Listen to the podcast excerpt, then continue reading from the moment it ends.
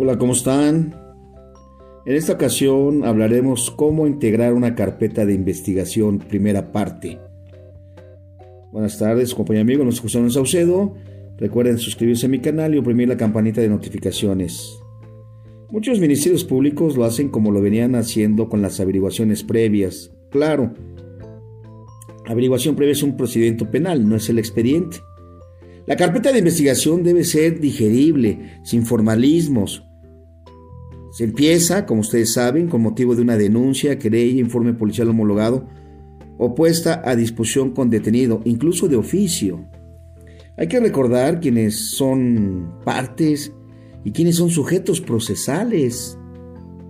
Establecer desde un principio la teoría del caso de la Fiscalía sin olvidar que su obligación constitucional está prevista en el artículo 21 y 102, apartado A de la Constitución, esto último para asuntos federales.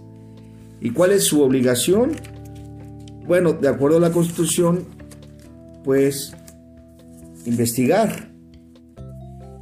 Y de acuerdo al Código Nacional, obviamente lo mismo, investigar el delito.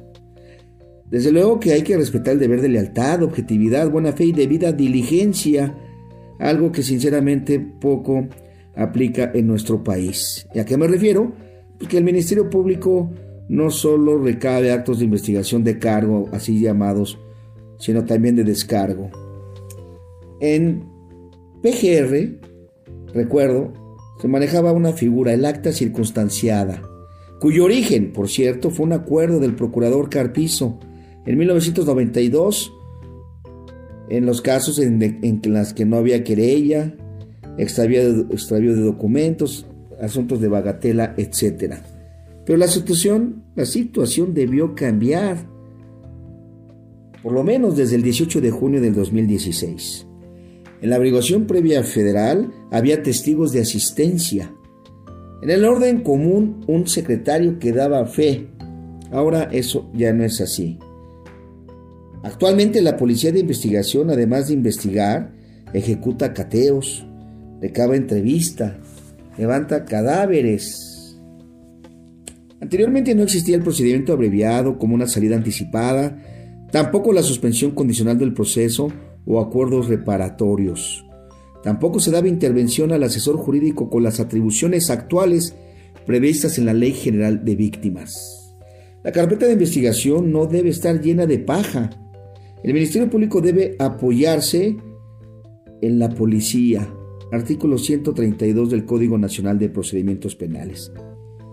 Así entonces, dictado que es el acuerdo de inicio o radicación, establecer cuáles actos de investigación son los urgentes, indispensables, útiles y pertinentes. ¿Van anotando? Bueno, el otro día les dije anota y un compañero se molestó. Entonces, desde el principio establecer cuáles datos de prueba deberán incorporarse a la carpeta de investigación, idóneos y pertinentes. Y respetar los del defensor, artículo 117. Recapitulando, tenemos la denuncia, enseguida el acuerdo de inicio de erradicación, así como ordenar las diligencias pertinentes del caso, por lo regular girar oficios diversos. Recuerden que el descubrimiento probatorio de la Fiscalía es de manera continua o permanente. Así lo establece el Código Nacional. Evitar audiencias de control judicial es mi sugerencia. Fui MP federal 18 años, salí en el 2011. No hay necesidad. Dependiendo de la entidad federativa, dar aviso a la superioridad. Formar un original, un duplicado y un triplicado. Preparar la carpeta de investigación para juicio oral. Incluso los testigos de idoneidad o incorporación. Artículos 383 y 387. Girar oficio a la Policía de Investigación, anteriormente Policía Ministerial, para que sea ella la que recabe las información o recabe la información, así lo dije, y entonces va a convertir en su testigo de incorporación tocante a los dictámenes periciales deben ser acordes al asunto. Si no saben cuáles, pregúntenle al propio perito o a los coordinadores de servicios periciales. Evitar llevar una carpeta de investigación infructuosamente. Y si son dos peritos, mejor. Porque si los obligan a presentarlos y falta uno, falta uno de ellos a juicio, se va a declarar desistida el órgano de prueba, pero les va a quedar el otro. Artículo 91, párrafo tercero del Código Nacional de Procedimientos Penales. Cuidar los partes informativos o los informes de investigación, es decir, revisarlos. Hay un problema que la mayoría se hacen por machote, cambiando datos solamente. Ello propicia equivocar datos. Dar intervención desde el primer día al defensor y, si no hay defensor, al defensor público, especialmente en asuntos con detenido, pero desde la primera, desde el primer día.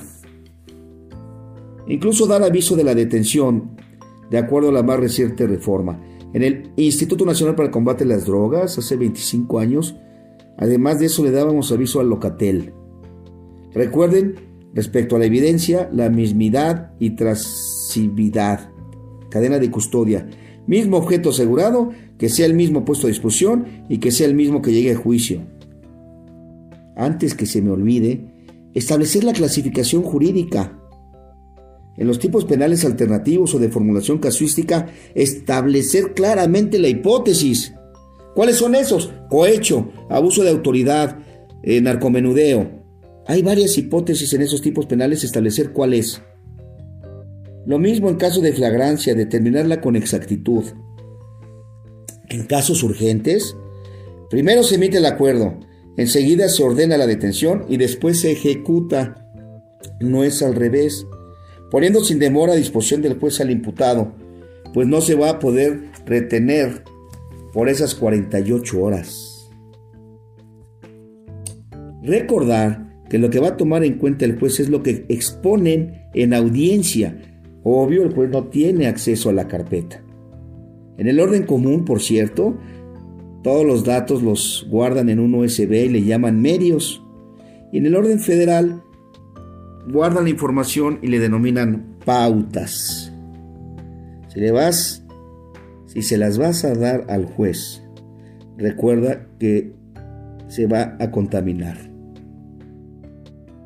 Recaben entrevistas que valgan la pena hay asesores jurídicos como el apoderado de Banamex que hacen sus investigaciones y luego se las llevan al MP. Tú como Ministerio Público amplía la entrevista y recaba más información. ¿De acuerdo? Aquí estamos nosotros repasando esa situación en favor de la Fiscalía en esta ocasión.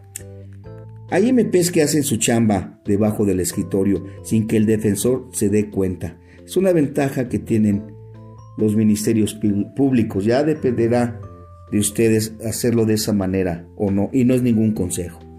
Diligencias básicas iniciales, dictámenes periciales e informe de investigación en todos los delitos. Por cierto, practiquen o no inspección, ir al lugar del hecho. Además, investigar a todos los intervinientes, imputado, denunciante, etc. Te dejo por el momento Regresamos en la continuación de la cápsula, segunda parte, el día de mañana. Tu compañero amigo, el maestro José Manuel Saucedo, toma agua, recuerda tener tu carpeta bien estructurada, pedir tu papelería, suscribirte a mi canal y oprimir la campanita de notificaciones. Bendiciones.